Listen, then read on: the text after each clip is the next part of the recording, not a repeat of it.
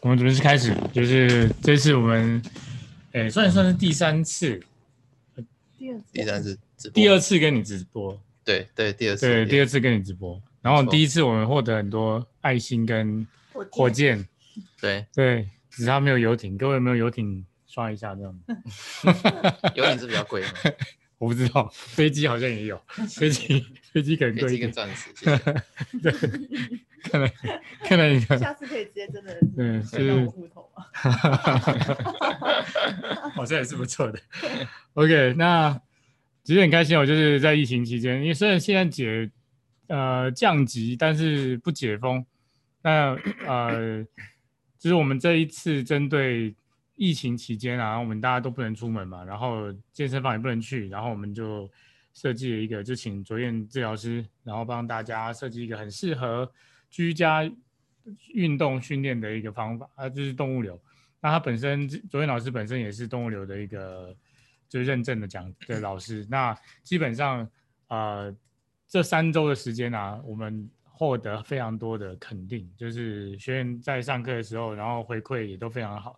那在这个时候呢，我先感谢一下主任老师，谢谢，太棒了。因为因为我也在旁边偷偷的练，嗯，对，这个这个后面我在分享我自己的经验啊，这个这个，那主要我们今天就是啊、呃，我们选了三位学员啊，然后针对他们的回馈，然后我们来做一点点，就是由我们治疗师的角度去看这样的一个训练啊，就动物流这样的训练。那造对于到底造成了什么样的影响？然后他们其实总总体上来讲，就是我们我觉得他不是只有得到一个很适合在居家做的一个训练，而且他有很多学员他会我跟我们讲说，诶，他做其他的运动啊也都有改善。然后他做原本在做一些他本来就在做一些专项，然后呃这样的训练 他本来就有一些困扰他很久的问题，然后。就这是三周的一个时间，那昨天老师这样带带完之后，他发现，哎，他有一些本来困扰很久的问题就消失了，那或者是减减轻了这样子，那这个都是很正面的一个回回应了。那这个我就觉得很好奇，那到底我们今天就来试试看，然后用我们的观点，然后去解释啊，为什么这些学员啊会有这样的改变，然后也让大家更了解一下动物流它。这个训练啊，它到底可以诱发出什么样的一个呃好处？这样子，好，那这个时候我们就先，因为我们有选了三个学生啊，然后就是他们有很用心的录了影，嗯，然后我们就对对对，超感谢，对对对，感谢三位同学。对，虽然你里面有两个人都是戴口罩，看不出庐山真面目，但是都是帅哥美女这样子。那这个时候我就先放第一个影片，那。就是分享一下影片的部分。等一下，我们先从你想要先从谁？我们就这个好了。这个吗？好，开始。视频好。OK。我会分享音讯，这样子。好。OK。那大家可以看一下，就是啊，这是品言。这是平野，不是，这是他。是婷。嗨，大家好。疫情期间宅在家不能上健身房的我，意外的发现了几堂有趣的线上课。今天要来跟大家分享的是动物流 （Animal Flow）。动物流其实就是模仿动物四肢在地板上移动。不要小看地板动作，它其实很挑战核心与协调。那我本身喜欢尝试一些空中系列的运动。那各位知道，在空中最重要的就是稳定与平衡，所以这三堂课下来，其实已经可以帮助我在空中更稳定的延伸我的肢体。那我个人是觉得动物流可以在重训前的十五分钟作为一个暖身，活化脊柱，或者是训练结束后的伸展也很适合哦。以上跟大家分享，谢谢。OK，感谢思婷的回馈，对，非常。非常正面的回馈，然后很酷的是，他喜欢做的是，他有提到，就是喜欢做空中的运动，大概就是像空雨啦。嗯嗯嗯。对，但我现在想到空中运动，除了当飞行员之外，应该就是空雨。对对。极限体能王。哦，对对对，极限体能好像也是哦，就像那个你说撑杆跳吗？撑杆 跳，空中撑杆跳，跳上去之后在空中做一些，比如说高空弹跳、啊哎，高空弹跳好像也是可以。没有没有，对对，因为他看起来，呃，这个学员看起来不像是做极限运动的，但是我我我想应该是空余啦。那空中瑜伽基本上，呃，是在是在呃弹力的带子上面，然后做出很多。旋转啊，然后翻滚的一些动作，就我所知还是这样子。那比较让我觉得好奇的，这是这是我想要询问卓彦老师的，就是，嗯，动物流它是一个地板动作，这是非常呃显而易见，就是在地板上的动作训练。那这样的一个训练啊，哎，竟然会让在喜欢做空中瑜伽的学员有有帮助，那你觉得？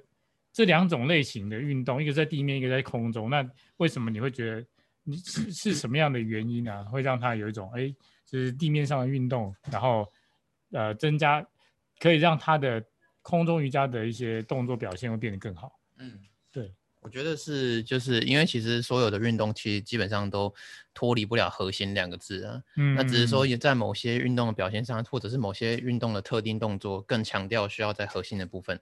那在空中啊，在空中那个绳子是晃动的，所以变成说你挂在上面的时候，你没有一个支点当做稳定的时候呢，你的核心就必须扮演一个一个一个稳定的支撑点，嗯，来让你的四肢可以灵活的运用。那其实不只是空中瑜伽，它也是有在空中的动作，就像是比如说我很常讲的游泳好了，在水中基本上就是很不稳定，然后在排球、羽球等等的都会有一些跳杀的动作，其实那个也都是在空中的动作。嗯，所以有些人他的核心状况可能没那么好，那他就没有办法做跳跃之后再杀球，他们可能就必须在地板上做杀球的动作。嗯，所以就变成他们需要一个地板当做他的一个稳定的支撑点。嗯，这样子。哦，听起来是蛮合理的，因为。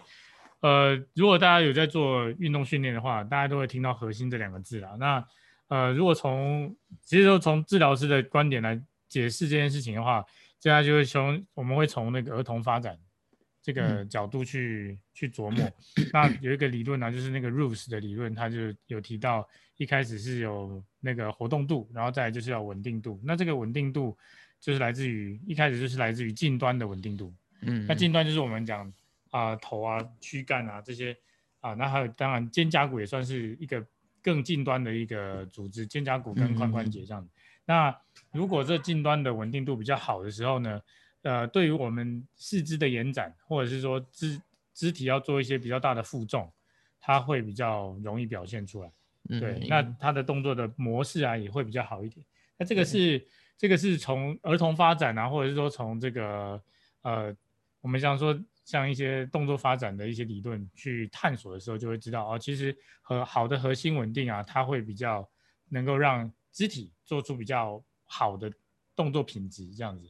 那所以感觉是动作动物流是一个地面的运动，但是它还是可以有一些元素是可以转换到空中一些运动，比如说不是只有空中瑜伽，包括刚刚卓彦老师讲的呃跳沙啦，在空中上的一些动作，哦像。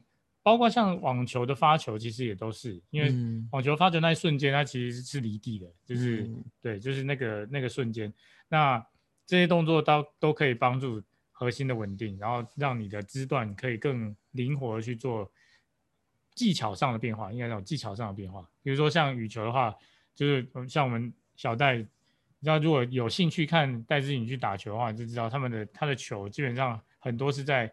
肢体的远端就是我们手腕去控制它的力道那些，那这个如果你要有一些远端好的表现，那你的近端稳定度就必须要先足够，那才有办法让远端的表现更好，这样子，啊、呃，所以这个是很特别的一个很很特别，但是我也觉得蛮蛮正面的一个回馈，因为就是哎，他是喜欢做空中瑜伽，但是我们做的是动物流，是地面运动，因为它可以。内化到空中瑜伽，就是空中的一些运动上面这样。那我们看第二个学员的分享，看一下。我们看这个品言，品言吗？嗯，好，OK，我们先一样。好，我们看到分享的部分。Hello，很开心能够参加这一次康博所开设的 Animal Flow Level One 的课程。在上完课之后，我觉得。对我最大的改善就是，哎，有他还在。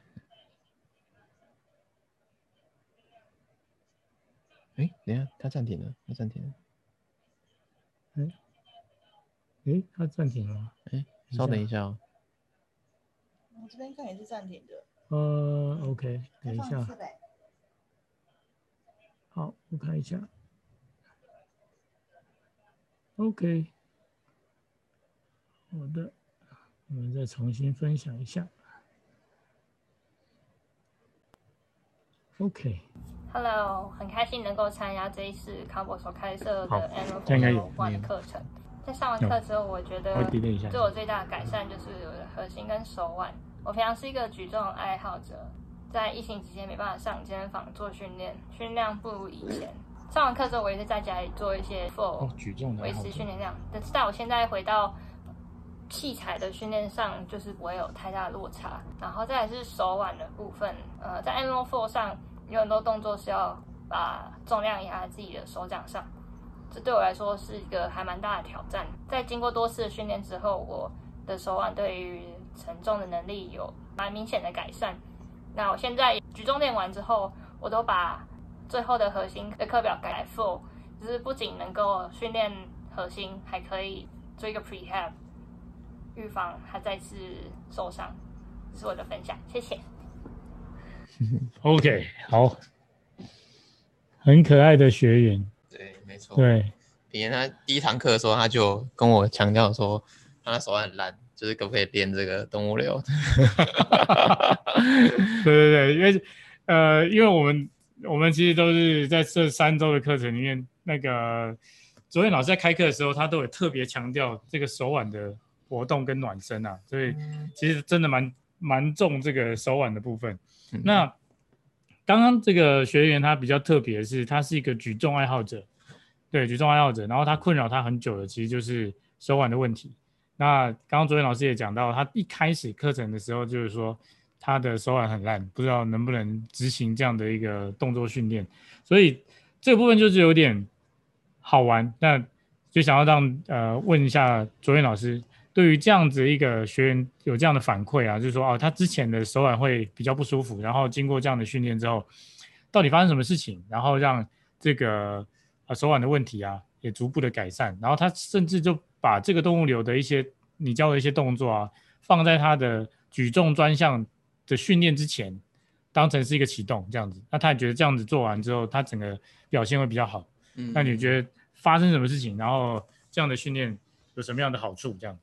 好，这样品言刚刚在回馈里面是有提到，就是他手腕是有蛮明显的改善嘛，对，就是一个这是一个听起来超级正向的一个一个回馈。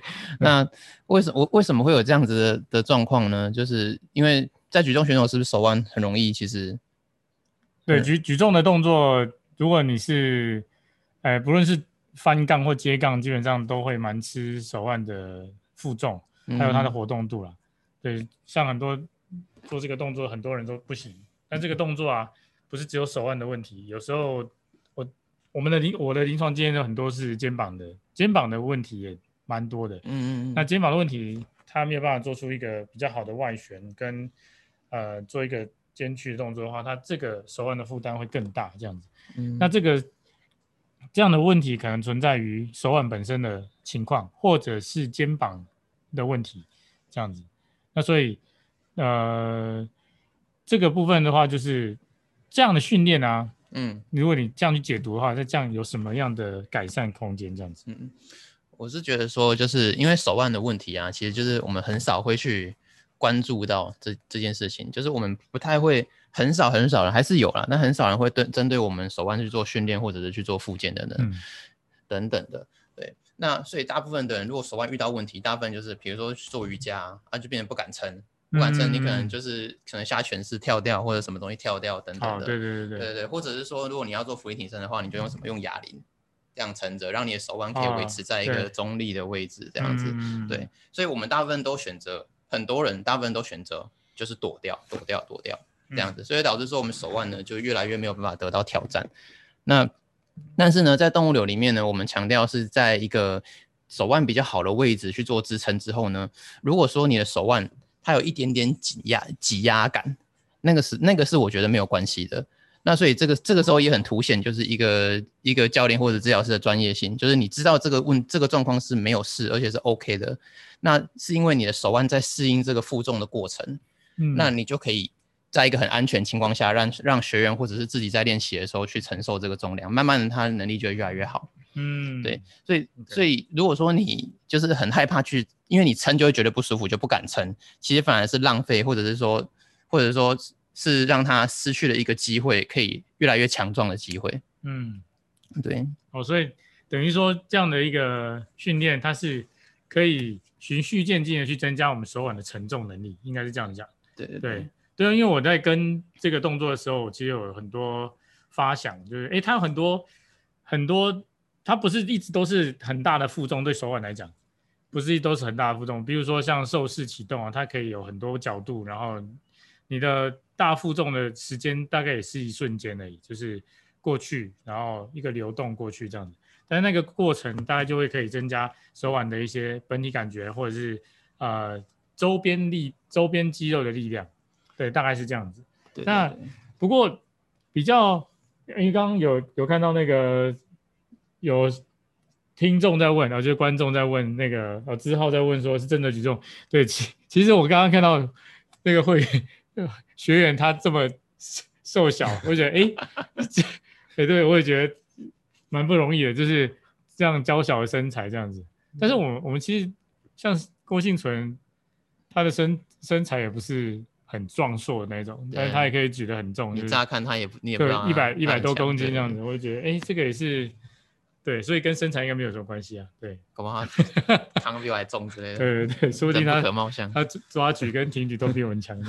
对，好，所以这个是那这个部分啊，手腕的部分，我大概要分享我自己的经验啊。因为呃，我们在小时候啊，就是我们婴幼儿时期，基本上会蛮吃手腕的力量。就是我们在儿童时期，很多是像学狗爬或学熊熊爬之类的，或者是在地面的一些玩乐的动作，所以其实那个时候都不会觉不太会觉得手腕会有什么不舒服的情况。嗯，但对于成人来讲啊，这个情况会越来越明显，而且很多时候就是我们一个紧急事件，然后手去撑，然后就会变成是手腕的问题。那这个就是我们刚刚昨天老师讲的，就是。其实我们现代人，尤其是你只要进入到，除非你今天有在特别做一些运动训练，不然的话，其实大概国高中之后的的时间，一直到成人，甚至到老年哦，基本上我们使用到手腕撑地的这件事情很少。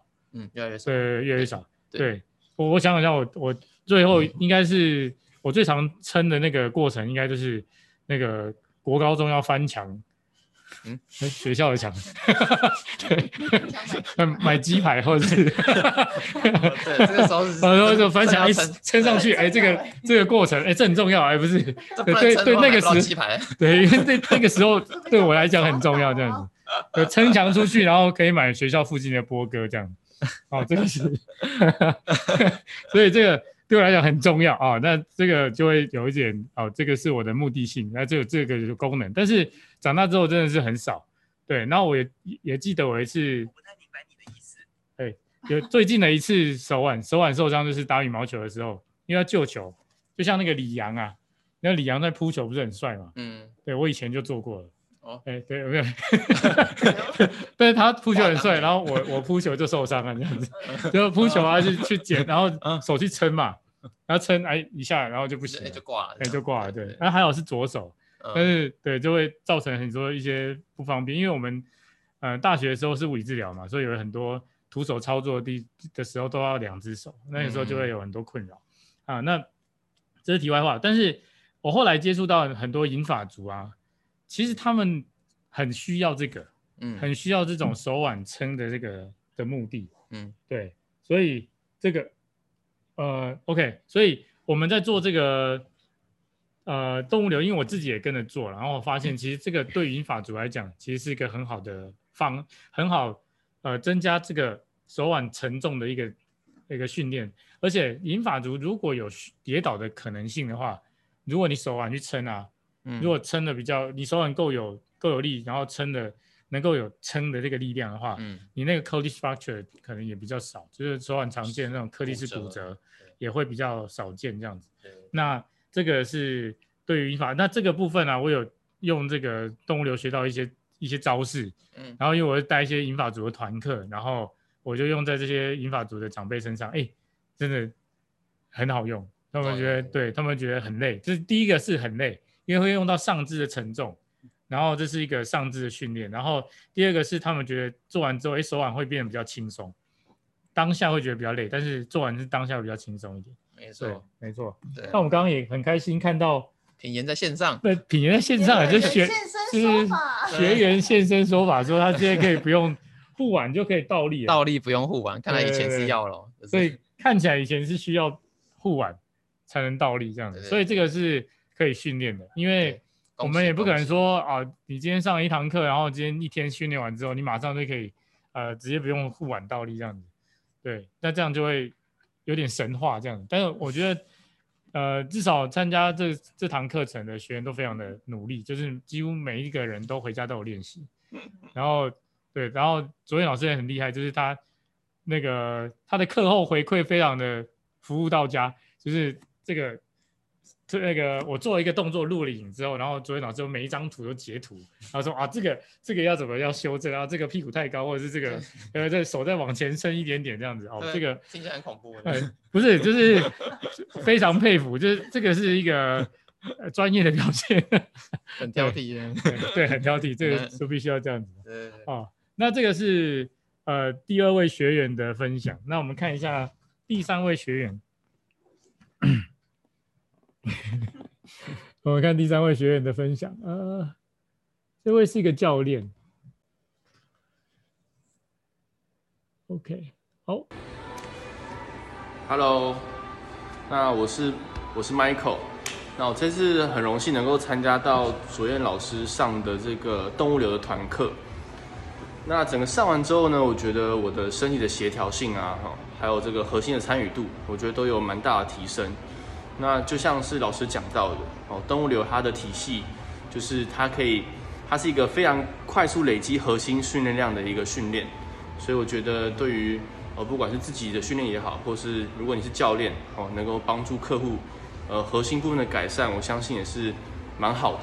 那也有练到比较多的手腕的这个支撑性跟耐受度，对，那我觉得对于目前主流的训练体系来讲的话，可以弥补。跟强化蛮多你平常少练到的一些弱项，对，那在这边蛮推荐大家可以去上看看的。OK，感谢 Michael 的回馈，真是也是太棒了。对，哦，他有提到，Michael 果然是教练，他有提到一些很很酷的关键字，就是协调跟这个手腕负重的能力这些。哦，然后他有讲到核心肌群的启动，嗯，对，那这个。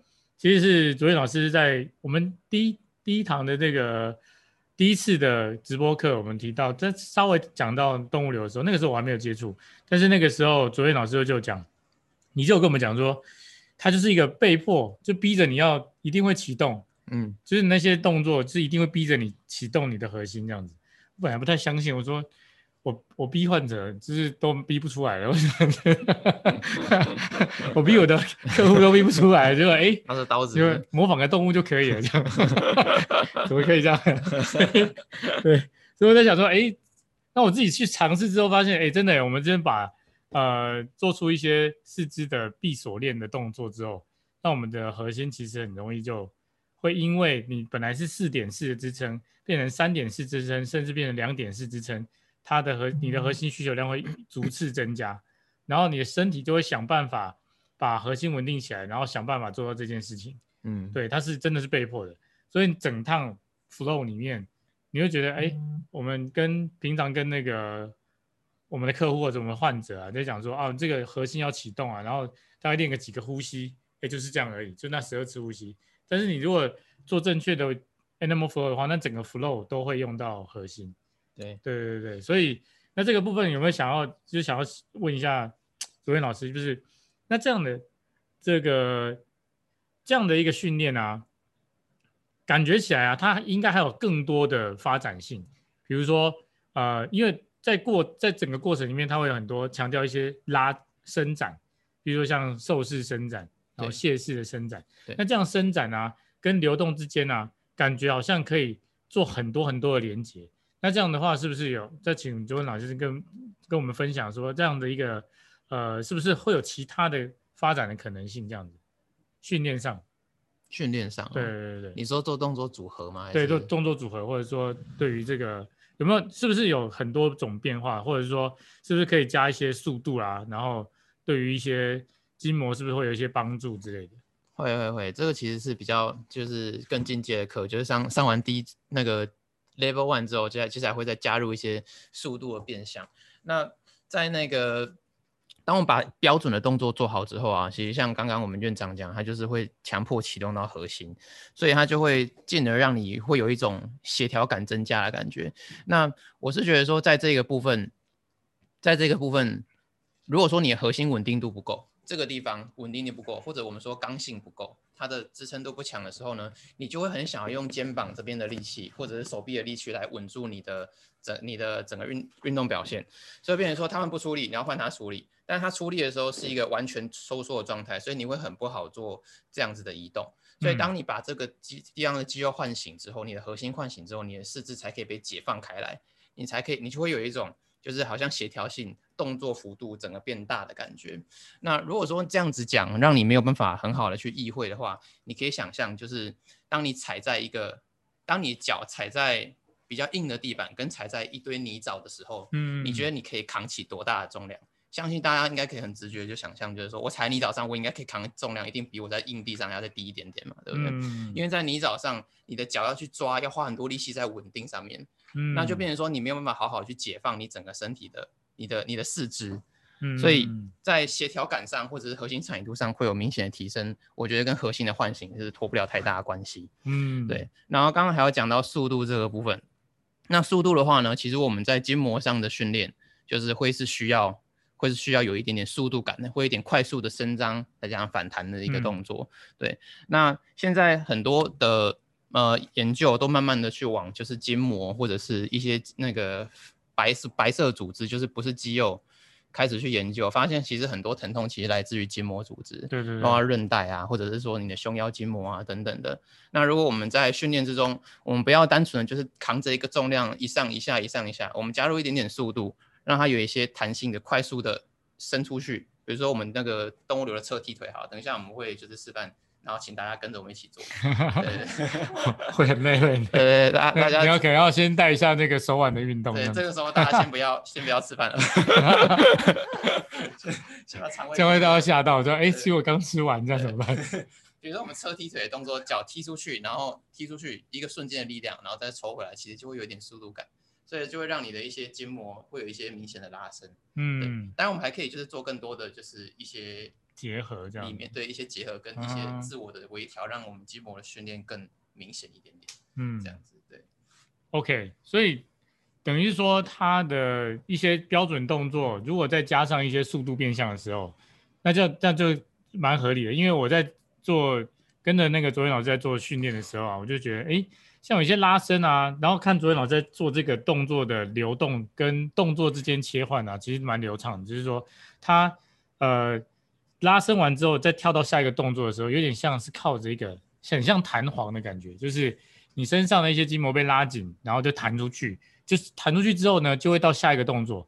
那我觉得像呃在物理治疗的观念里面哦，就是动作它其实是呃不是只有。它的难度之分哦，不是只有做 loading，只是不是只有加上那个负重，不是说我今天负重多少，但负重是一个难度跟强度的一个表现。那另外一个面向我们要讨论的就是速度的部分。就很多时候我们在做慢速的动作，我们是都可以将肢体控制很好，但是如果今天速度再变快一点点的时候，我们的就是关节就会失控，就是你附近的肌肉组织就会失控，所以。在我们在做这个动物有的时候，你可以加上一些速度的时候，相对来讲它是难度的提升，所以不是只有训练到呃筋膜的弹性，然后它应该也是可以变成是难度的一个调整。对，有一些对于有些运动员来讲，因为我我自己是也是受益者啦，对，我虽然我是学员，我算是学员的，所以老师还是学员，所以这这个这个部分我就会觉得是对我来讲很有帮助，因为我去年十二月底哦，就是被被车子撞到，然后就滑滑出去嘛，但是我那个时候是右边肩膀着地，我那时候困扰很久，因为我那时候变成是呃二头肌的长头肌腱有拉伤。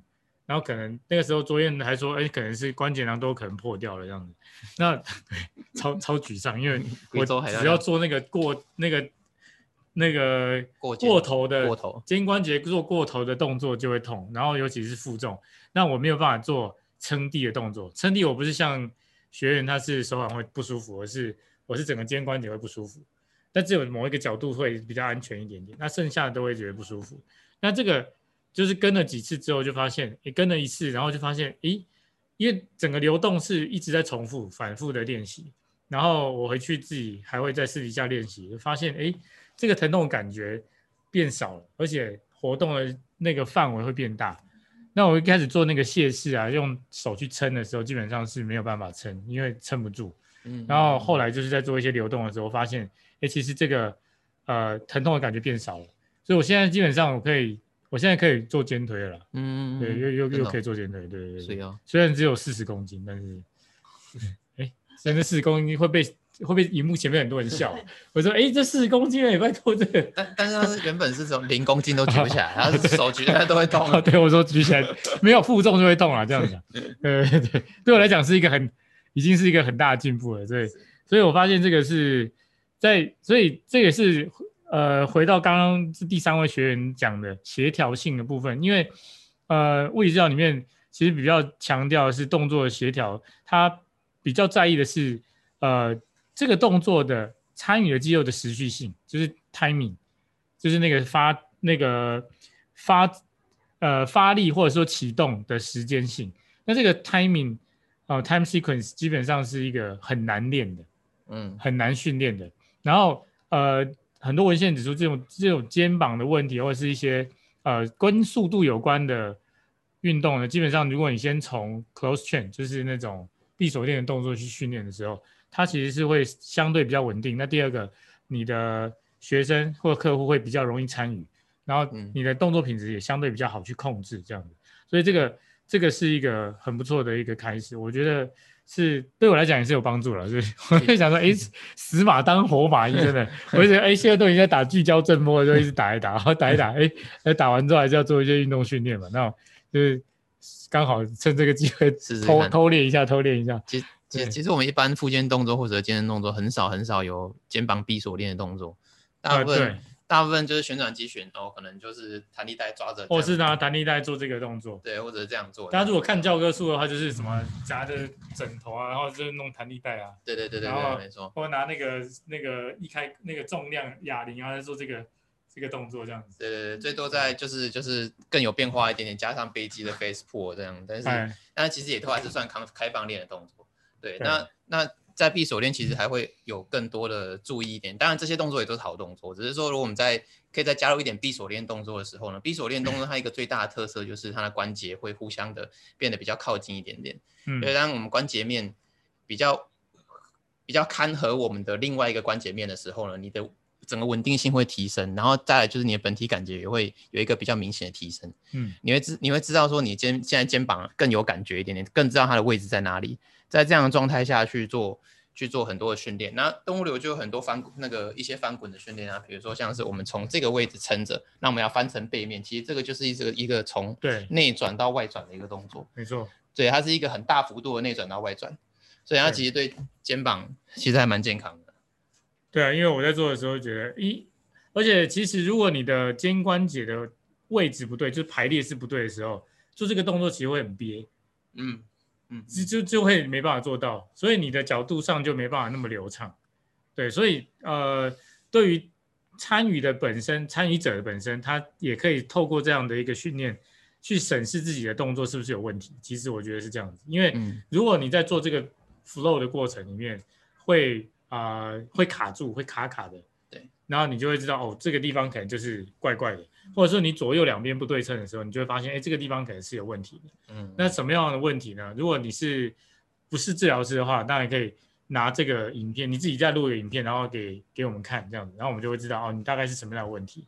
那如果你是治疗师或者是本身是教练的话，你大概会知道哦，这个是呃关节的排列，比如说肩关节的话，最常见就是这个肱骨头的往前移嘛，就是那个 forward translation。那这种前移的过程，它通常就是一个控制不好的表现。嗯，那这样的控制不好，在一些闭锁链的动作之下，像你刚刚提到这个闭锁链之下做一个肩关节外旋，那如果它真的是已经往前移，在做外旋的时候会很痛，嗯，其实会蛮不舒服的。因为我会整个撑出去，然后就会你就会发现这个地方的压力会变得很大。那这个是一个自我审视的一个过程，我觉得是一个很棒的运动。对，那这个部分呢、啊，对，所以在协调性上还有核心，跟我们这样整整体下来，就是综合三位的学员啊，我们大家就可以知道这样的一个一个训练，在对于我们的核心还有我们协调是非常有帮助的。嗯，对，那这个基本上是那另外一个亮点哦，亮点就是哎，因为有一个学员喜欢空中的运动，然后空中瑜伽这些东西，他也会可以有内化的效果上去，我觉得这是一个很棒的一个回馈了，这样子。嗯，那那呃，刚刚主任老师有提到说他要要示范一个动作，这样子。对对，带大家做。对，是让大家做。那如果 荧幕前的不要跑，对，马上关掉。现在马上，现在马上离线这样子。突然发现，哎，人家开始开始带动作，然后发现人数突然变少这样子。对，那等下我们把时间交给卓彦老师。那等下我们把那个音频换一下。对，切换一下。对，切换成你的，这个可能要先关掉。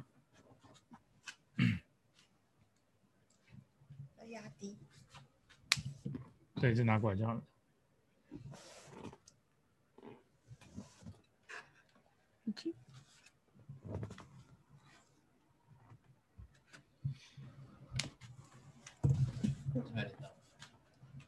看一下。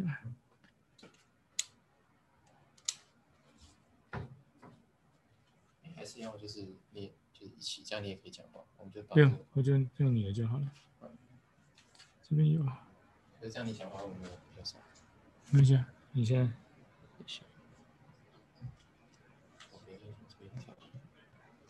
你这边的蓝牙先关掉。要自己开起来。没有，你蓝牙先关掉就好了。OK，好。有了，OK。所以就我就切换音讯给你。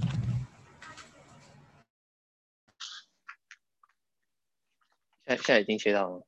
对，现在已经切到了。那请大家，请大家先找一个大概嗯四平方公尺的一个空间，这样子会比较好，好让你的脚伸出去。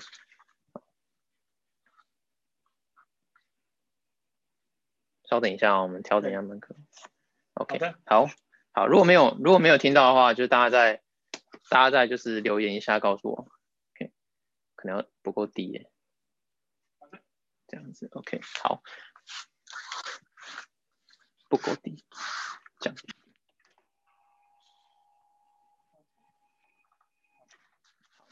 那等一下呢，我们先做一个预备动作。那我我先我先做一次，就是等一下我们要做的动作好了。那等一下呢，我们是，我们是，我们是先在这个位置，然后呢，我们会做出侧踢腿。等下侧踢腿的时候呢，大概样子会是像这样子，然后再回来。那从侧面看呢，就会是这样子，往前踢出去。那 OK，好，那那我们先等下大概的样子就是像这样子。那我我们先做，先教大家做就是这个预备的动作，就是一开始的动作。那首先呢，我们先就是手呢是肩膀的宽度。脚呢是屁股的宽度，然后呢放在你放在肩膀的正下方，手腕的部分。然后至于膝盖呢是屁股的宽度，但是我们放在肚脐的正下方，所以会看起来呢没有垂直于地板，脚会稍微往前一点点，到你肚脐的位置往下放下去，这个位置。OK，所以这个就是我们野兽的标准姿势。好，那请大家把位置放好之后啊，我们就大概把身体放到脊椎的中立位。那中医位我们大概简单的找一下，我们就用那个猫牛式简单的找就好了。猫牛式，我们先做一个牛式，再做一个猫牛猫，然后接下来帮我找一个中间点的位置，就大家停在这个位置。好，在这个位置呢，很容易忽略的是你的头会很容易掉下去。这样子的话，你的头呢就没有变成脊椎中立，你就你你在脊椎中立这个动作就是失败的，因为头颈椎也包含到整个颈椎里面，所以头的稳定也是很重要的。在这个地方呢，用猫牛式找到中立位之后呢，记得下巴不要垮下去，萎缩下巴，在这个位置。好，接下来呢，我们把你的手手肘这个内侧这个东西叫手肘的轴面，帮我在手腕固定的情况之下向外转出去。OK，向外转出去，这样转出去。OK，好，转出去之后，接下来我们保持身体的位置，膝盖离地两公分就好，来两公分离地。OK，站在这个位置。好，接下来呢，想象你的膝盖旁边有墙壁，想象我们膝盖旁边呢有一个墙壁，隐形的墙壁，把它往外顶住，但是你不可能把墙壁。穿破墙壁，对不对？所以就是想象推推紧墙壁，这样就可以了。所以呢，在这个位置，手肘记得外转，膝盖往外顶出去。所以这个时候会感觉到你的臀肌开始在发力，OK。然后这个时候你的核心很明显一定是在启动中的。所以这个时候你深呼吸的话，你不太可能用这种方式去呼吸。你一定吸气的时候，你会觉得你的肚子是完整的被扩张开来的，OK。好，那我们就在这个位置再做一次哦。来，我们先稳定一下，稍微练习一下。好，一样，手呢在肩膀正下方，屁股、膝盖呢是屁股的宽度，但是我们稍微往前一点到地肚脐的下面。好，离地两公分，手肘外转，膝盖往外推墙，现在这个位置，十、九，保持呼吸，不要憋气，头不要掉下去。三、二、一，好，放下来，稍微休息一下。OK，好。这个时候呢，如果你觉得手腕呢、有一个这一手腕的前缘这边这一条关节线有一点紧绷的话呢，随时可以把你的手折这样子，让你的关节空间打开来。这是一个你的手腕正在适应压力的过程，没有关系。除非你觉得有一个单点特别痛，那可能就有点问题，可能就会会需要你稍微看一下，等一下撑的时候有没有变得越来越严重。如果有的话，可能要稍微先稍微休息一下，然后寻求其他专业的协助。OK，好，如果你觉得需要，自己随时就起来这样折一下，好不好？把这个关关节打开来。好，我们再一次哦，手在肩膀正下方，脚呢在肚脐下方，屁股宽度。好，手肘记得外旋，膝盖离地两公分，保持在这个位置，膝盖往外推墙，下巴记得不要掉下去，眼睛直视着下面的地板，保持呼吸，十。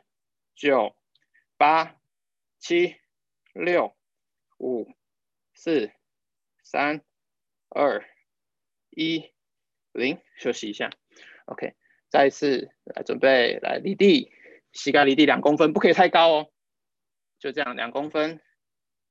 九、八、七、六、五、四、三、二、一、零。好稍微休息一下，这个时候应该已经有人开始冒汗了，就是 才刚刚做三个就是基本动作，就可能已经有人开始冒汗了。但是你会发现它是一个核心很强。如果你平常有在注意自己呼吸，是不是呼呼吸？如果说你们把手一个放在胸口，一个放在肚子，然后检查一下平时自己到底是紧式呼吸还是胸式呼吸。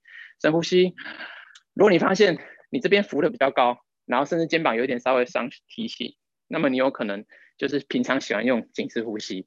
那么你的核心的力量就会相对比较弱一点点，或者说你呼吸也会变得比较浅。在刚刚那个动作，你很难做到这个动作。如果你都有做对的话，其实不太可能会做错。好，接下来呢，我们要做侧踢腿了。那侧踢腿的时候呢，我们要先知道一件事情，就是我们有那个踩油门跟踩刹车的动作。好，那什么叫踩油门跟踩刹车呢？我们先设定野兽的这个姿势。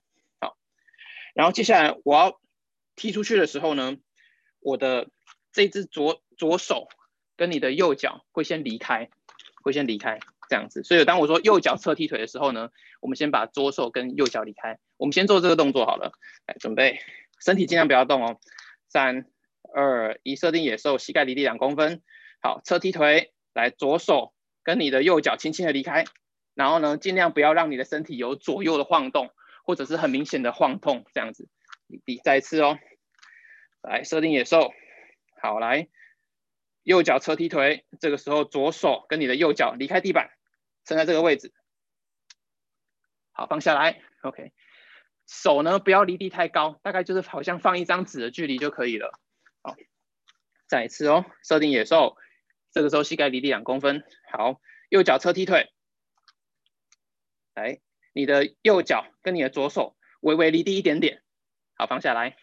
好，我们来试试看左脚侧踢腿，就是你的右手跟左脚，来，设定野兽，膝盖离地两公分。好，来左脚侧踢腿，来右手跟左脚离地两公分。站在这个位置，尽量不要晃动。好，放下来。好，再一次哦。左脚侧踢腿，右手左脚离开，撑在这个位置。好，下来。OK。好。所以我们这样子在两点的支撑位置去练习稳定，当然不能憋气，不能憋气的情况下，你核心会很容易很容易被叫出来。好，接下来呢，接续的这个动作，当我说右脚侧踢腿的时候呢，左手跟你的右脚会离开，然后这个时候，这个我们右手跟左脚会形成一个窗口。这个时候，请你把你的右脚往这个窗口踢出去，踢出去。当你的这只脚啊转到你的第二根脚趾头跟你的中指是九十度的时候呢，把你的刹车放下来，停在这个位置。我们先暂时停在这个位置，先还没有要踢出去，我们先停在这个位置就好。OK，好，接下来呢？我们要把踩油门，当我们要转回来的时候，必须要踩油门。所以这个时候呢，请你把你的脚跟拉起来，踩油门之后你才可以转。你不可能在这个位置转，转不动。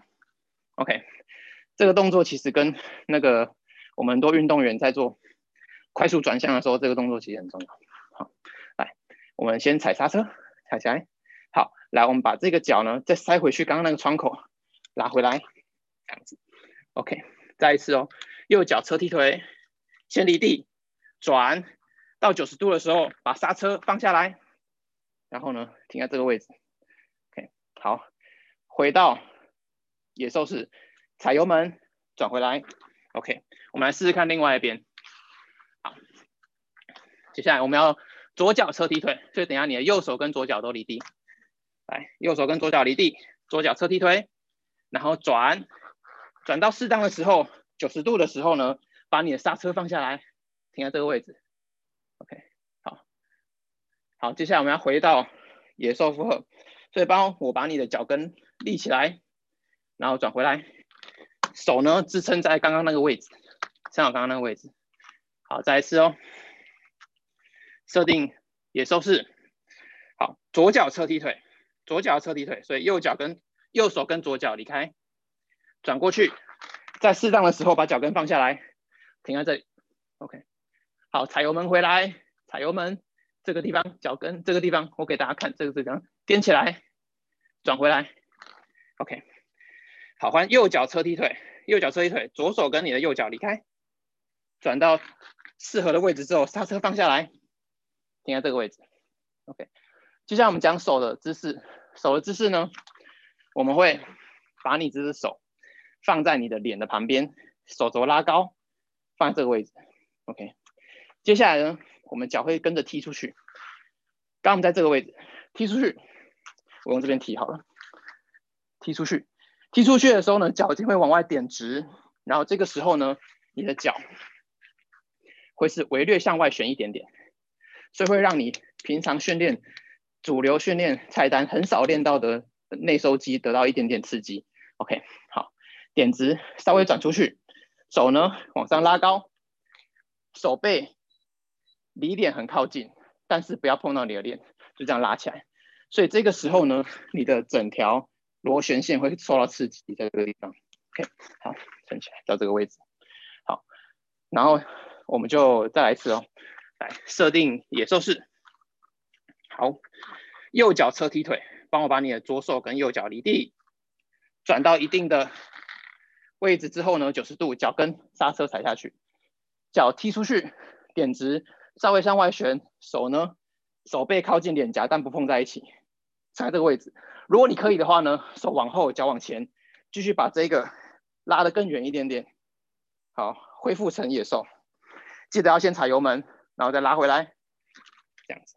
OK，好，左脚侧踢腿，来，左脚离开，右手离开，转到好的位置，脚跟放下来，踢出去，手往上拉。如果可以的话，可以再拉远一点。如果稳定的话，不稳定的话就算，就是先在稳定的位置下做就可以。好，恢复成野兽，先踩油门，拉回来，停在这个位置，再来一次哦。来，右脚侧踢腿。右脚跟左手离开，转到特定的位置，脚跟让下来，踢出去。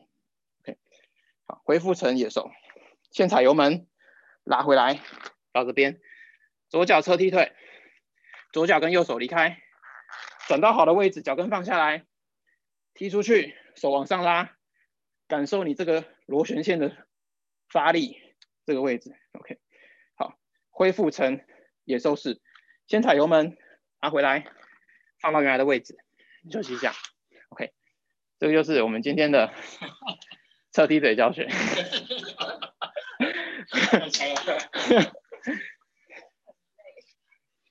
如果各位有，对，可以先把它一下。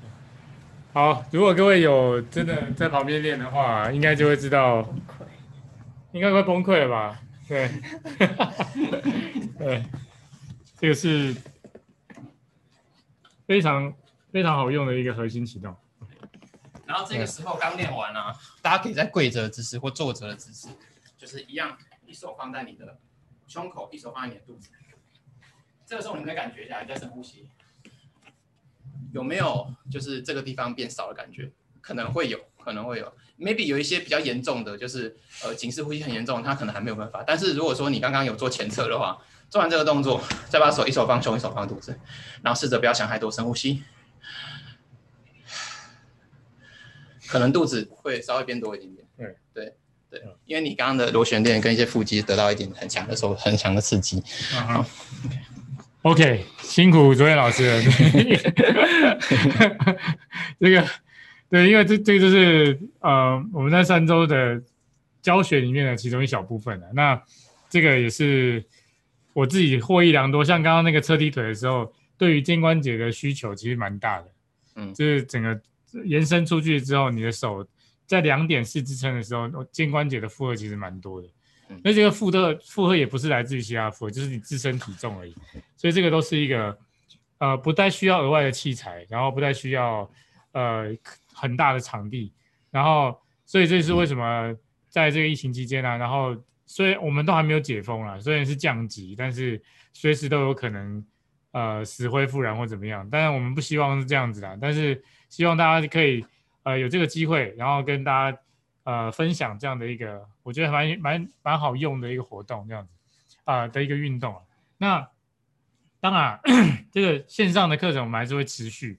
所以，我们大家还是要做一点小小的，呃，工商预告时间啊、大概就是我们在在预计八月的十二号跟十五号，八月十二号跟十五号都会这两天，就是我们会有第二次的 线上课程，啊、就是这个这那个线上的动物流的一个课程这样子。那一样就是跟第一次我们的分享课是一样，就是如果我们呃，今天有收听我们的、收看我们直播的，然后可以用这个截图，然后我们一样课程会有三百块的一个减免，这样子优惠价，这样子，OK 吗？那也非常谢谢，非常谢谢卓卓彦，我这边我这边吹冷气，然后他一阵一阵冒汗的这样子，呃，这其实真的很潮，对，这真的蛮累的，因为我跟着练的时候就发现，其实很容易就爆汗的这样子，好，所以。非常感谢大家的参与，然后我知道大家现在这个时间有些就是大家都会这个这个时间是奥运期间嘛，然后大家也都很关心大家的赛事。那这些呃，如果对于运动与跟运动相关的训练有兴趣的治疗师，也可以呃来听看看，因为这个部分很基础，就是对于一些运动来讲是蛮基础的一些启动，而且不是那么无聊，我觉得是比较容易上手，嗯、而且比较容易不不那么枯燥的一些 的运动。对，我觉得有趣是一件很重要的事情。哦、就是如果你那个练核心，然后死虫做一百下，然后棒式撑三分钟，你应该觉得超级无聊。但是在动物里的话，其实就我觉得乐趣上是真的是运动动机是真的很重要的一件事情。没错，在有趣这件事情上面，没错。你你设计一大堆动作，让他觉得很无聊不想练，倒不如一个很有趣的东西，然后让他可以常常做这样子。对，而且他其实完成一个，而且这个所谓的 flow 就是你你可以把很多元素自己搭配。嗯，对，搭配完之后就是属于你自己的 flow。你可能在举重之前是自己的 flow 这样的一个 flow，那你可能在呃健力三项之前又是另外一个 flow。那自己自己根据自己的需求，然后去设定自己的呃组合餐，我觉得这是一个很好玩的一个东西，这样子。嗯啊，好，那我们今天直播呢也就到这边，然后告一个段落，然后我们大家也会是不定时的。跟在线上跟大家分享 这个呃有趣的消息或者是一些新知这样子。好，那如果有想要听的主题呢，也欢迎大家在留言区跟我们提供一些意见，然后我们会去想办法把它生出来这样子。好，好，OK，那我们谢谢各位的参与，谢谢，拜拜，谢谢大家，拜拜，拜拜。